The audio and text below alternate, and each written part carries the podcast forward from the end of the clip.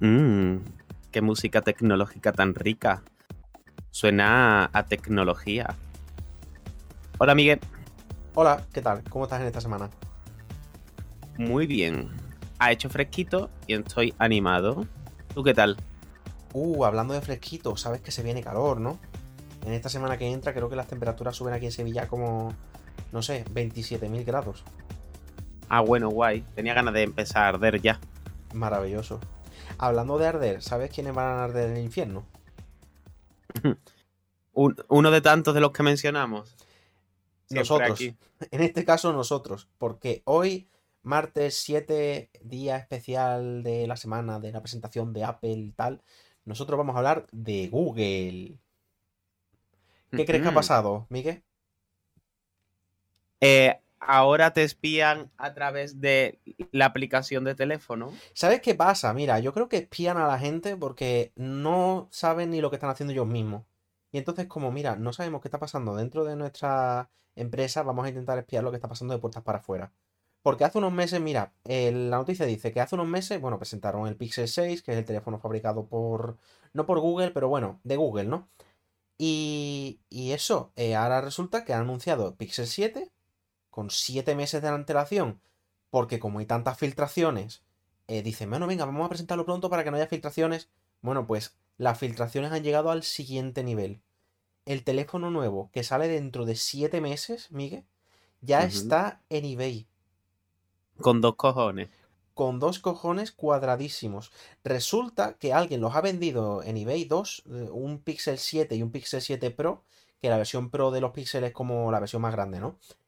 Y, bueno, los han vendido y tal. Y también ha aparecido uno en el Facebook Marketplace que no te lo vas a creer. Resulta que un tío ha comprado un Pixel 7 Pro de un anuncio que ponía Pixel 6 Pro y lo ha estado usando durante tres semanas sin darse cuenta.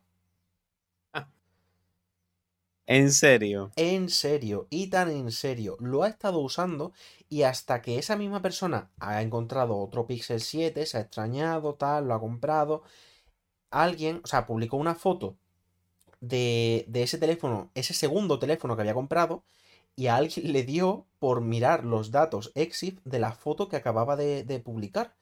Y ponía en los típicos datos EXIF, que para quien no lo sepa, te dicen tipo ubicación GPS de donde se ha sacado la foto, nombre del dispositivo y tal. Pues nombre del dispositivo, Pixel 7. Y es como, oye, tú eres consciente de que has subido una foto de un Pixel 7 Pro y la foto la has sacado con un Pixel 7, ¿verdad? Y ah. no se había enterado. Y Google no puede rastrear ese, e, ese teléfono en plan como ha metido eso tiene un email y ha metido sus datos y todas las cosas. Claro, a ver, yo entiendo que lo pueden rastrear, pero yo creo que no hay que llegar tan lejos porque en una de las fotos, para demostrar que ese móvil era de verdad un Pixel 7, en una de las fotos se ve el serial. Pone eh, típico de datos internos de, mm, ¿cómo se llama? Direcciones MAC, de Wi-Fi, de Bluetooth. Sí. Número de serie, pam, y ahí está puesto. Vamos, que se ve en la noticia. Qué fuerte. Y encima, por lo que estoy viendo, eh, cuestan como 450 dólares algunos o eran pujas. Mm, en eBay eran pujas, en Facebook Marketplace ah. no. Pero es que yo pues creo, de verdad, es que no tiene sentido. A mí no me cuadra esto, es muy raro. Bueno, en cualquier caso, el cazador casado, ¿no? Eh, por lo visto hay gente que espía a Google por dentro y hace cosas de este tipo, pero no entiendo. Eh, que en el anterior capítulo mencionamos lo de las fábricas de China eh, estamos viendo que no hace falta meterse un, teléfono por detrás para filtrarlo. O a lo mejor se han metido el pixel por el culo para poder salir de la, empresa y ponerlo en Facebook. Pues está claro que están de mierda hasta los tobillos. Chiste relacional porque hemos hablado de culo. Jaja, jaja. Bueno, eh, eso ha sido una noticia express, pero es que es algo tan chocante que de verdad teníamos que tratar. ¿Qué más queremos hablar hoy, amigo? Pues hay noticias sobre mi saga de videojuegos favoritas. Uh, Hello Kitty. No, la otra favorita de Sonic. Sonic Frontiers. No sé si has visto lo e, último. Ese era el juego que iban a sacar, tipo mundo abierto, ¿no? Efectivamente. Cuenta, ¿qué, ha pasado? Han mostrado gameplay, la gente le está tirando hate, como viene a ser costumbre Y para mi sorpresa, que yo creo que esto debería ser la noticia, IGN ha sido crítica y ha opinado normal y no la ha liado. ¿Y eso qué ha pasado? ¿Qué está pasando? Yo me pierdo, ¿eh? Yo no sé qué está pasando aquí. Bueno, básicamente, así como resumen, el juego tiene buena pinta, mundo abierto, eh, parece que volvemos a un poco a la jugabilidad clásica con batalla, enemigos un poco raros, pero bueno, en general todo tiene muy buena pinta. Y también se han anunciado eh, novedades de Sonic Origin, que ya mismo sale, modo misiones, cosillas. Así que si buscáis un juego de plataforma o algo clasiquito a lo que jugar y que mole mucho, pues mira, el mes que viene creo que sale. Pero entonces, a ver que yo me entere, porque lo que a mí me consta en la, bueno, en la industria de videojuegos, ¿no? Es que los últimos juegos de Sonic han sido todos prácticamente terribles. Y que lo único que merece la pena de esa franquicia a día de hoy, no, bueno, no a día de hoy, sino en los productos que hay ahora mismo, son las dos películas que han salido. Que la primera está bien y que la segunda al parecer está muy bien, que yo todavía no la he visto. Mm, ¿Me estás diciendo que es posible que esa... ¿Cuál es la palabra? Esa racha se vaya al traste y que por fin saquen un juego decente. Mira, yo no es que sea muy fan de Sonic Forces y eso, a mí no me, personalmente no me gustan, pero son buenos juegos. Lo que pasa que siempre, ahora mismo podrían sacar eh, Sonic Adventure 3, que es como eh, el 1 y el 2 fue la hostia, sacan un 3 y sacan un juego perfecto y la gente se va a quejar porque esto es así. Ya, Eh, Ya la hacer- gente... Te voy a hacer una pregunta. Mira, hace 30 y muchos años, 35, 40, no tengo ni idea, la verdad. Salió el Super Mario, bueno, no, no era Super, ¿no? El Mario de la NES, vamos, el típico que todo el mundo ha jugado alguna vez. Mm, corría en dos dimensiones, iba saltando y tal, porque eran las limitaciones técnicas que había en la época. Entonces la tecnología avanzó y ahí tienes el Mario 64 que ya eran tres dimensiones. La tecnología avanzó, mm, Sunshine. Eh, empezó Mario a jugar deportes, que si juegos de mesa, todo lo que es posible, todos los géneros que existen los ha tocado Mario. ¿Tú crees que Sonic se ha quedado estancado en los años 90? Nah, al revés. Han innovado tanto que la gente pedía a gritos que volviese a los años 90. Eso es literalmente lo que ha pasado con Sonic. Me estoy planteando si discutírtelo o no. Porque creo que esto podría dar para una discusión no interesante, pero sí muy acalorada.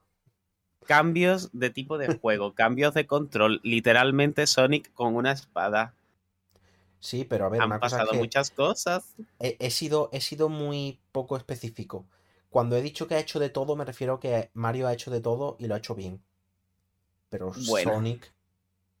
Vamos a ir cambiando de tema porque vamos a entrar en una espiral de, eh, de cinismo. Vale, vale, vale. Solamente voy a decir que Sonic 2006 existe, por desgracia. Y es muy buen juego.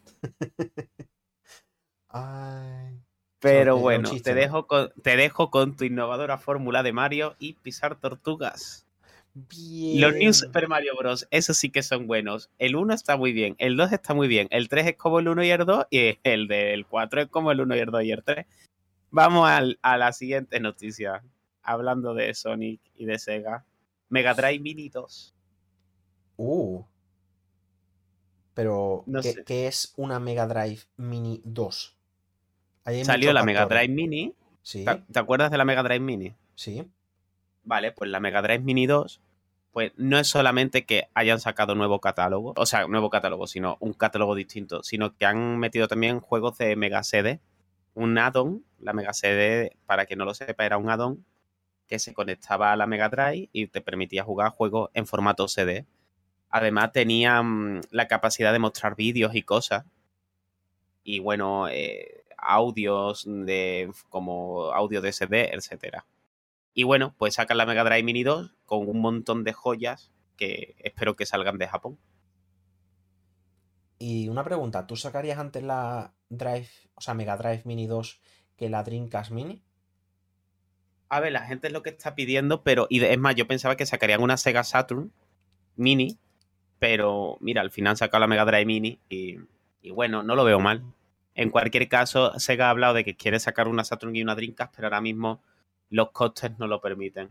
Claro. Pero bueno, ahí Vale, está la yo cosa. creo, yo creo que habrá mucha gente a la que le haga muchísima ilusión. Porque prácticamente nuestra generación. Bueno, nuestra generación puede que sea casi que la última que de verdad se crió de pequeño con una Mega Drive, una Dreamcast. Pues, pues sí, yo creo que sí que hará mucha ilusión. Y quién sabe, dentro de 15 años veremos la Wii U Mini. Oye, a lo tonto, a lo tonto. Bueno, una Wii U puede que triunfe o puede que no, ¿no? Pero una Wii Mini, aparte de la Wii Mini que ya existe, ¿no? Una Wii Mini Mini. Eso podría romper el mercado, ¿eh? Tú, tú vendes una Wii que ya es hardware prácticamente de 2003 con un Wiimote, que eso ya les tiene que costar fabricarlo 10 céntimos, se hinchan a ganar dinero, ¿eh? Hombre, dentro de 15 años sacan una Wii y ya te digo que eso va a ser... Uf, porque a saber cómo está el mercado de los videojuegos dentro de 10 o 15 años. No me lo quiero ni imaginar, qué horror. Estaremos todos jugando a videojuegos en meta. Sí, en Metadona. Pues hablando de videojuegos, eh, ¿qué ha pasado con la consola que se supone que no hay, pero ahora de repente hay? Bueno, eh, con la Play dices, con la Play 5. Por el culo te la inco. Vaya. Esta vez no pudiste evitarlo. Me lo has colado. No pude el podcast pasado, pero este sí. Bueno, pues mira, te comento, ¿vale? Lo que ha pasado es que la Play 5 salió hace cuánto, año y medio más o menos. Y han vendido 20 millones de unidades y nadie sabe a quién. Porque nadie tiene la Play 5 literal, no conozco a nadie con la Play 5. Yo conozco a gente, pero son, no sé. Bueno, conozco a uno, es verdad, conozco a uno. Uno, uno, uno la tiene. Mi pregunta es, si yo ahora mismo digo me voy a comprar una Play 5, ¿por qué mi única opción un año y medio después de la salida sigue siendo gastarme 700 euros en un CEX? U 800 eh. euros. Y ya de sí ni hablamos, ¿eh? la poca vergüenza de esas tiendas. Especulación Store. A mí me parece. Place y la revendemos. a mí me parece que lo que debería hacerse es algo parecido a lo que se hace en Japón, que si no me equivoco se vende por sorteo y cuando la compras la consola está asociada a tu nombre o algo así y ahí ya te estás cargando el mercado este de un plumazo. Porque una cosa es el mercado de segunda mano, ok, y otra cosa es este mercado asqueroso de vender las cosas al doble de precio. Y no estamos hablando de que a ti te gusten los videojuegos, Migu, y te compres una Play 5 y digas, buah, es que mm, mi baño está filtrando agua, necesito pagar la reparación, voy a vender mi Play 5. No. Estamos hablando de, ah, que ahora para ganar dinero toca comprarse 14 Play 5. Venga, pues uso un bot, me las compro y vendo todas a 800 euros. ¡Qué vergüenza! La verdad es que me parece brutal que, esto se pueda, se pueda hacer. Tampoco es que esté yo a favor de hacer eso de los sorteos, pero sí que es verdad que directamente una empresa como Sony tendría que, bueno, cualquier proveedor, cualquier cosa, o, la propia ley de un país tendría que prohibir que una tienda pueda especular, porque lo que se está haciendo es especulación. Porque que lo haga uno en su casa o que lo haga a través de Wallapop, mira, al final una persona, pero que lo haga una empresa. Madre mía. ¿Qué, clase de protección al consumidor es esa? Pues sí, totalmente. Estoy, vamos, mil por cien de acuerdo. Me parece horrible. Que por cierto, hemos hablado de Sega y hemos hablado de Sony. ¿Sabes de quién no hemos hablado hoy? Hmm. Hay alguien que me suena que no ha hecho nada. Efectivamente. Cuéntanos, amigo, por favor. Breaking News nos informa de última hora que Nintendo no ha arreglado los Joy-Cons. Yo creo que de verdad la solución ya es que cada uno se compre un joystick y se lo cambie, ¿eh? Sí. Porque no veo otra. O que hagan algo como en Apple, que tú vayas a Apple, pagues lo que sea y automáticamente en el momento, como es una, bueno, entiendo yo que es una reparación tan sencilla, ¿no? que te lo den al momento. Que te digan, mira, toma, ea, aquí lo tienes arreglado. O que te o al menos. Mira, toma, un recambio, nos quedamos este, lo arreglamos nosotros lo vendemos otra vez como, como refurbish, pero aquí tienes otro, inmediatamente, toma, nuevo. O que te digan, jódete, que en la caja venga un cartelito, una pegatina que ponga jódete, se va a romper. Por lo menos tendría gracia, pero no. Así siguen. Y Nintendo no dice nada, y esto sigue así, y lo dicho, que protección al consumidor cero. Sí. ¿Sabes que hay una noticia de hace una semana o dos que de esto no íbamos a hablar, pero era un titular que decía Nintendo está muy preocupada por el éxito de la sucesora de Switch. Mm. ¿Qué piensas que va a pasar con la sucesora de Switch, amigo? Porque aquí hay un problema, ¿eh? Pues la sucesora de Switch, pues si en esta se rompe el joystick, en esa se rompe la tele a la que la conecta. Es que mira, vamos a hacer un momento una comparación, ¿vale? Tenemos Windows 7 que estuvo muy bien. Windows 8, porquería. A mí me gustó. A mí me gustaba la interfaz Metro. A mí no me gustaba. A mí me parecía que funcionaba mucho mejor que Windows 7, pero visualmente era horrendo. Para esos a mi gusto. cuadrados, esos cuadrados molaban. Era cuando Microsoft intentaba tener su propio estilo y no copiárselo a Apple. Pues muy bien nos le salió, ¿eh? Pero porque hay alguien en Microsoft, hay alguien dentro de la empresa que quiere, hay alguien que quiere joder la empresa desde dentro. Entonces, cada dos decisiones buenas, es en plan, como pasó con la Xbox, ¿no? Xbox 360 Super Consolón. Vamos a triunfar sí o sí con la siguiente. Televisión. Esta consola sirve para ver la tele y para ver la tele y para ver la tele. Nueva función que presentamos, ver la tele. Y esta cámara se queda vigilándote.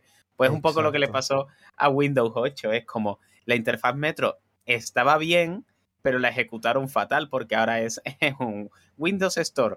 La mayor mierda del mundo, que tampoco es que haya cambiado mucho, pero Nos estamos desviando. Un momento, un momento, un momento. Porque lo que yo quería decir era: Windows 7 es bueno, Windows 8 vamos a decir que malo, Windows 10 es bueno, Windows 11 toca que sea malo, por ahora está siendo muy criticado. Xbox, Xbox Series, muy buena. Xbox One, mm, eh, bueno, discutible. 360, buena. Eh, ¿Y a dónde llegamos? Nintendo. GameCube, vamos a decir que fue mala en el sentido de que fue un fracaso, porque lo fue. La consola a mí me encantaba y yo la tuve, ¿eh? pero fue un fracaso. Wii, exitazo. Wii U, fracasazo. Switch, exitazo. Sucesora.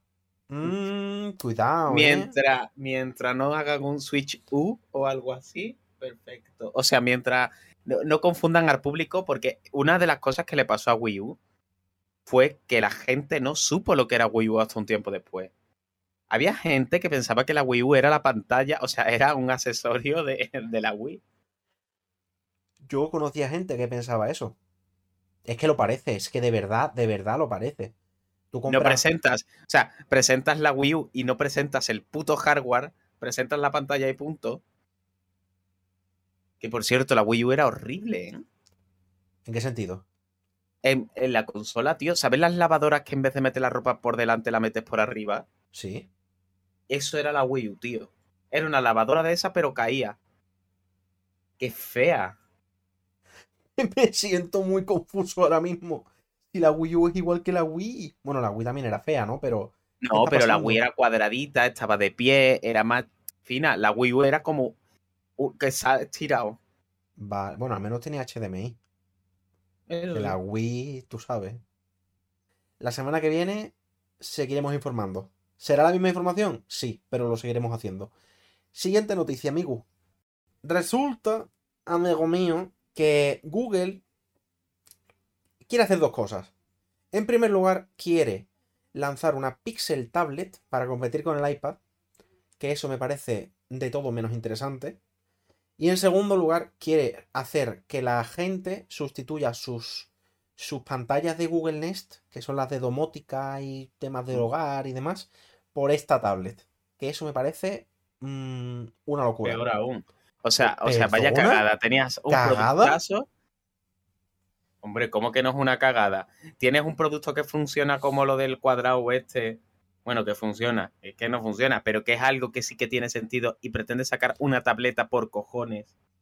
Porque esto se llama una tableta por cojones. Esto no es Google anuncia una tablet, no, Google anuncia una tableta por cojones, porque es, si hay un iPad, yo saco esto. Me parece una idea de mierda. A mí me parece una idea brillante. Porque tienes. Vamos a ver. El, el mercado de tablets está absoluta y totalmente dominado por Apple con el iPad.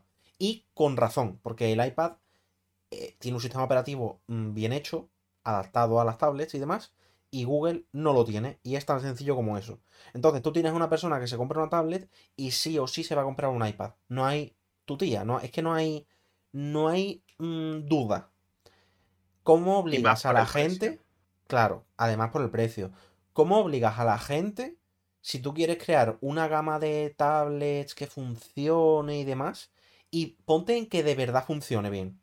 ¿Cómo obligas a la gente a que la use? Pues yo, a mí me parece una buena idea implantar esto. Y si de verdad funciona bien y encima tienes una tablet que es con la que controlas la casa, bueno, ¿por qué no? Vale, o sea, me estás diciendo que el Nest Hub, que son 99 dólares, o el Nest Hub, más son 229 euros, el Hub este más bestia.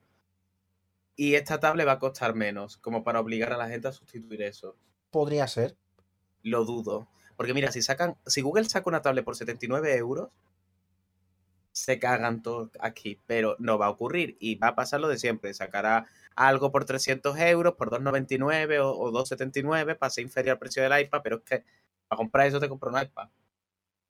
Primero vende barato, haz bien el software y luego ya, si quieres, sustituye lo que te dé la gana. Pero Android en tablet es horrible. A ver, yo escuchándote estoy oliendo el tufillo a fan de Apple. Y lo entiendo, porque estoy de acuerdo en que el iPad es mejor, netamente superior en todo. Pero ¿no crees que está bien que de verdad haya una alternativa de valor, una alternativa de calidad al iPad? Y que además así uno compitiendo con el otro se mejoren mutuamente. Eso estaría bien, pero es que no va a ocurrir eso.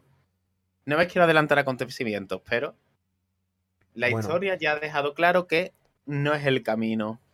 Lo mío entonces es wishful thinking. Eh, quiero que pase, pasará, no lo sé, who knows. Pero Literal, si Google saca una tablet que democratice el mundo de las tablets, algo que de verdad compita con el iPad, pero que esté a un coste muy bajo, aunque pierdan dinero.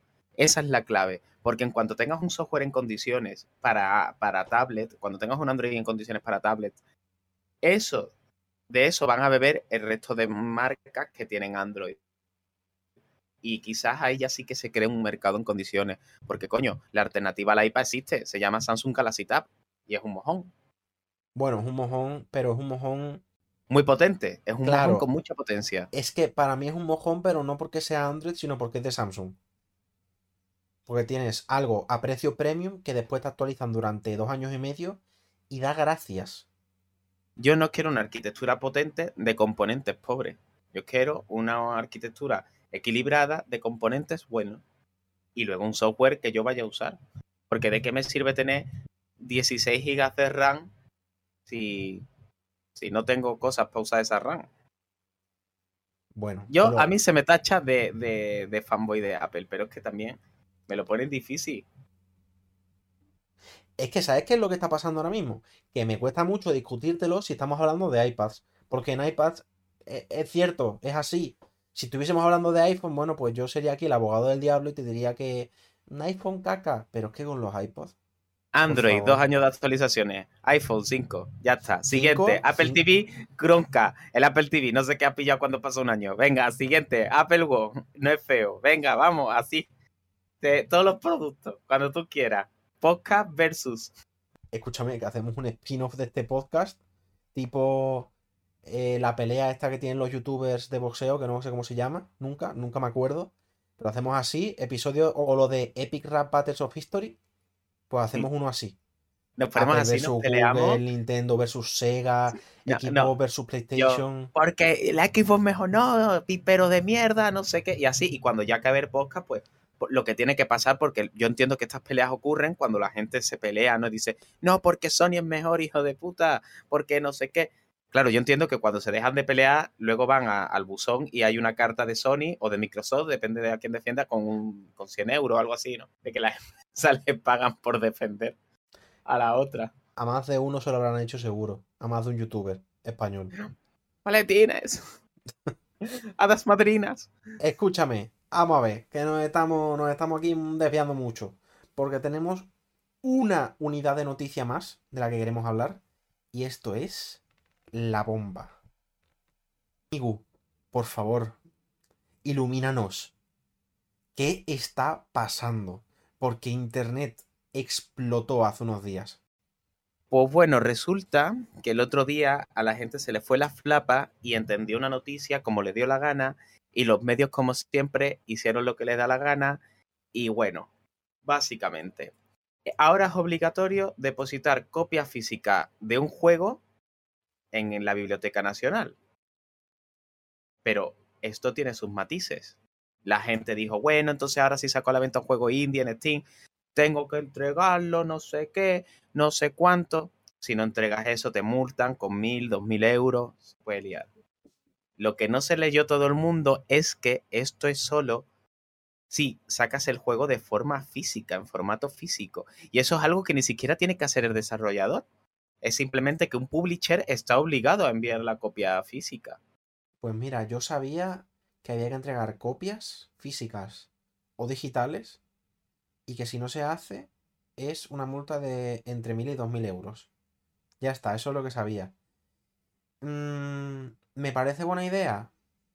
Sí, no veo ninguna razón.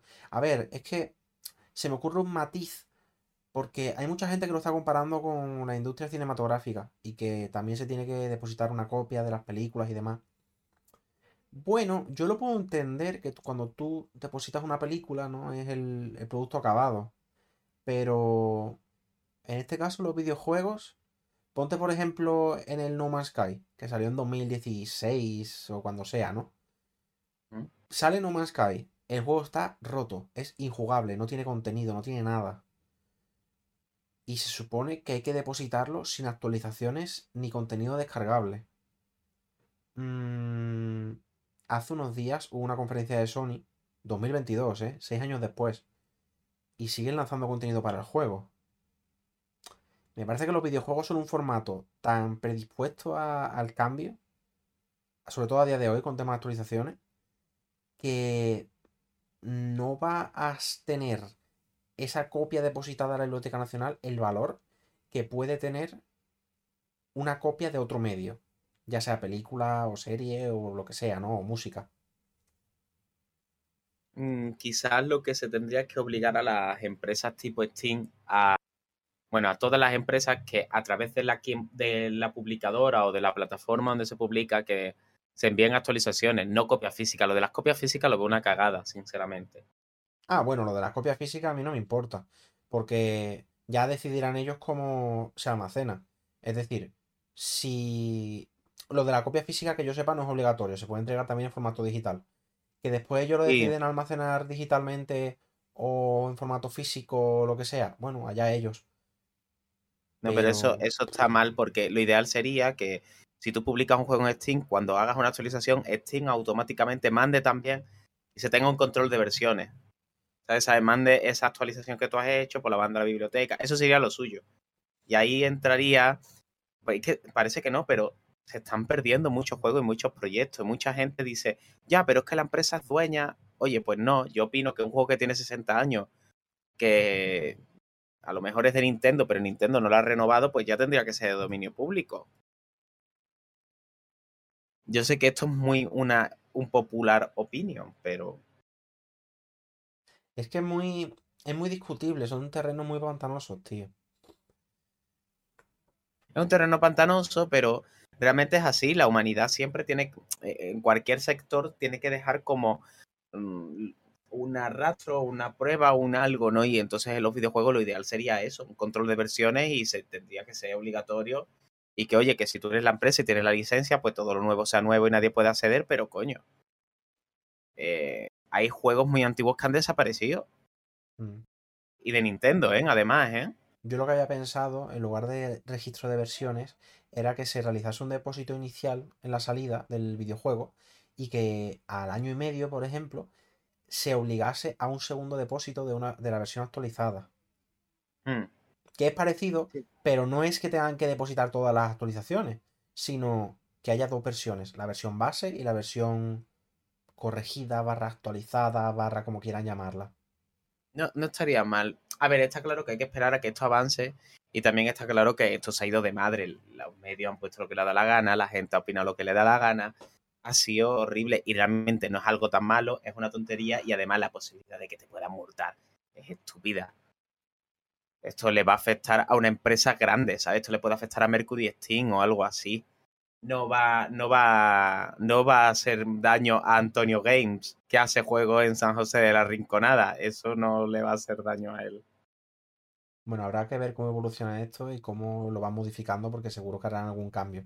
Porque a día de hoy me parece que falla por muchos lados esta, esta medida. No, sí, desde luego está fatal planteada. Pero ya veremos qué pasa. Yo, mientras que no saquen un depósito de podcast donde tengamos que mandar las cosas y que si no nos multan, yo con eso ya estoy feliz. Pensaba que ibas a terminar el podcast con esa frase. Pensaba que ibas a acabar diciendo. Em, y nos vamos a depositar el podcast. No vaya a ser que nos multen a nosotros. Pues sí, iba a acabar con esa frase, pero me he pensado una mejor. ¡Oh! Que además no podrás eh, hacer nada al respecto. Pues escúchame, vamos a ir cerrando entonces, ¿no? Que yo quiero escuchar la frase. Pues nada, hora de chapar. Vamos a ver. Esta semana hemos hablado un poquito de Google, un poquito de consolas y tal. La semana que viene vamos a hacer programa especial Apple porque Mm. vamos a tener mucha chicha que contar. Porque ya habremos tenido unos días para probar las betas de iOS, de iPadOS, de WatchOS, de todo lo que queráis. Son cinco productos. Son iPhone, Mac. Cinco productos en un solo programa. Apple 5x1 lo podemos llamar. Sí, qué nombre tan innovador. Dentro de unos días. Nos hemos cambiado el nombre, chicos. Ahora nos llamamos la manzana mordida. Cobardes. Bueno, que eso, la semana que viene, programita especial sobre las nuevas versiones de los sistemas operativos. Y, y nada, pues ahí se queda. Hasta aquí, ¿no, amigo? Hasta aquí. Nos vamos. Chao. Adiós. Y recordar que cualquier opinión hate sobre Sonic implica que esa persona no tiene ningún tipo de criterio y es mejor no escucharla, como Miguel antes. Un saludo.